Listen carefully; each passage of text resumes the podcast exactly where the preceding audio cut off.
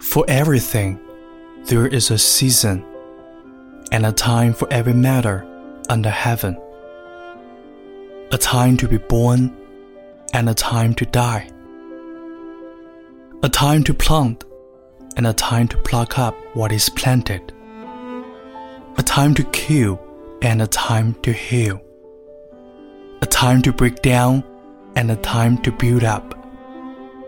A time to reap and a time to laugh, a time to mourn and a time to dance, a time to throw away stones and a time to gather stones together, a time to embrace and a time to refrain from embracing, a time to seek and a time to lose a time to keep and a time to cast away, a time to tear and a time to sew, a time to keep silence and a time to speak, a time to love and a time to hate, a time for war and a time for peace.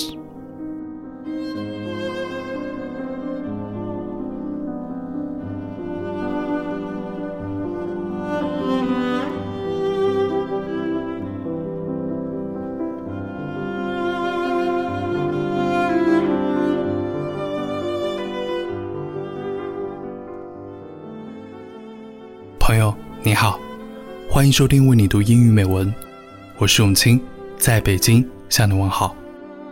你可以在我们的微信公众号“为你读英语美文”找到原文。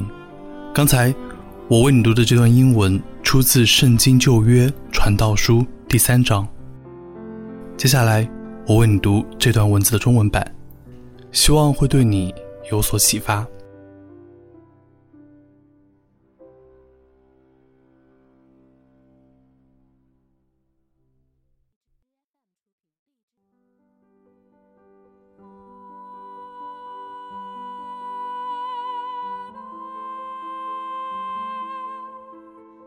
凡事都有定期，天下万物都有定时。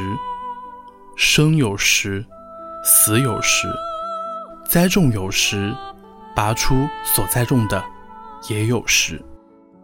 杀戮有时，医治有时；拆毁有时，建造有时；哭有时，笑有时；哀痛有时。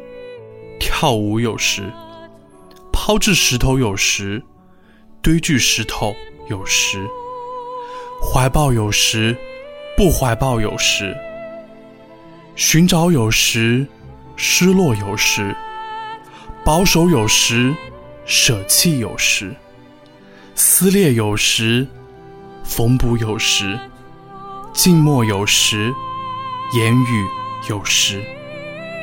喜爱有时，恨恶有时；征战有时，和平有时。